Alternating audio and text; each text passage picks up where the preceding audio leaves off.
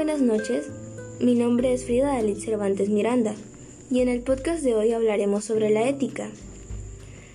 es común que al escuchar la palabra ética la tomemos como un sinónimo de moral. Sin embargo, aunque las dos se complementan, son muy diferentes, porque la ética vendría siendo el estudio filosófico y racional de la sociedad, y la moral son las acciones cotidianas que realizamos en esta. Y aunque a simple vista la ética parezca un término sencillo de explicar, no es así, ya que su concepto se viene debatiendo desde hace mucho tiempo.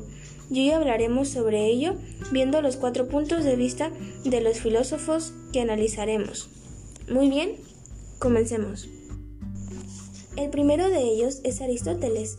La ética de él era teológica, es decir, que busca un fin.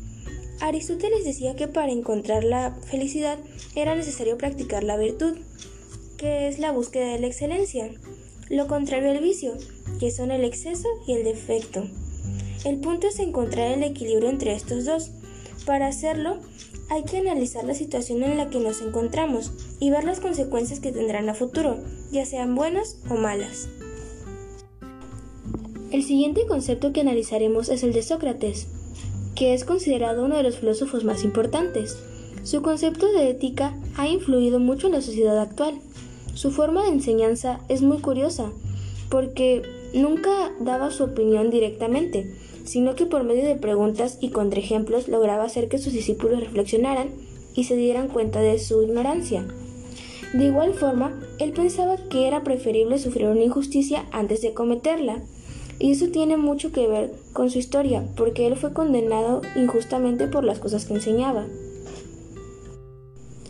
Ahora seguimos con la ética según Epicuro. Él basaba su ética en la búsqueda del placer y la felicidad.